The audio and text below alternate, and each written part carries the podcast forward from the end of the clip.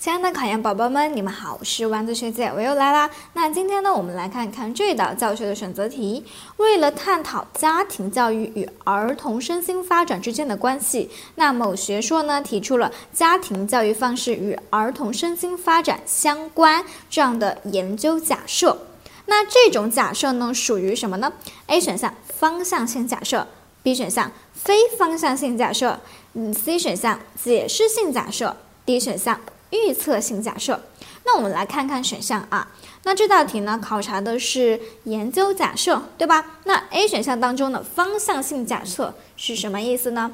就是说，比如说啊，它是指出了一个相关或者是差异这样的一个特点，比如说思维能力上男比女强。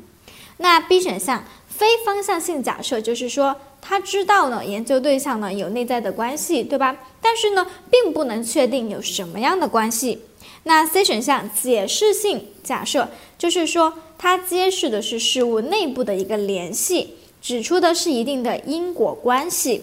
那 D 选项预测性假设，它就是对事物未来发展的这样的一个趋势的一个科学的推断。那我们在分析了这四个选项当中呢，我们再看看题干，它说的是家庭教育方式与儿童身心发展相关这样的一个假设，它是不是一个非方向性的呀？因此呢，这一道题呢应该选择 B 选项，你做对了吗？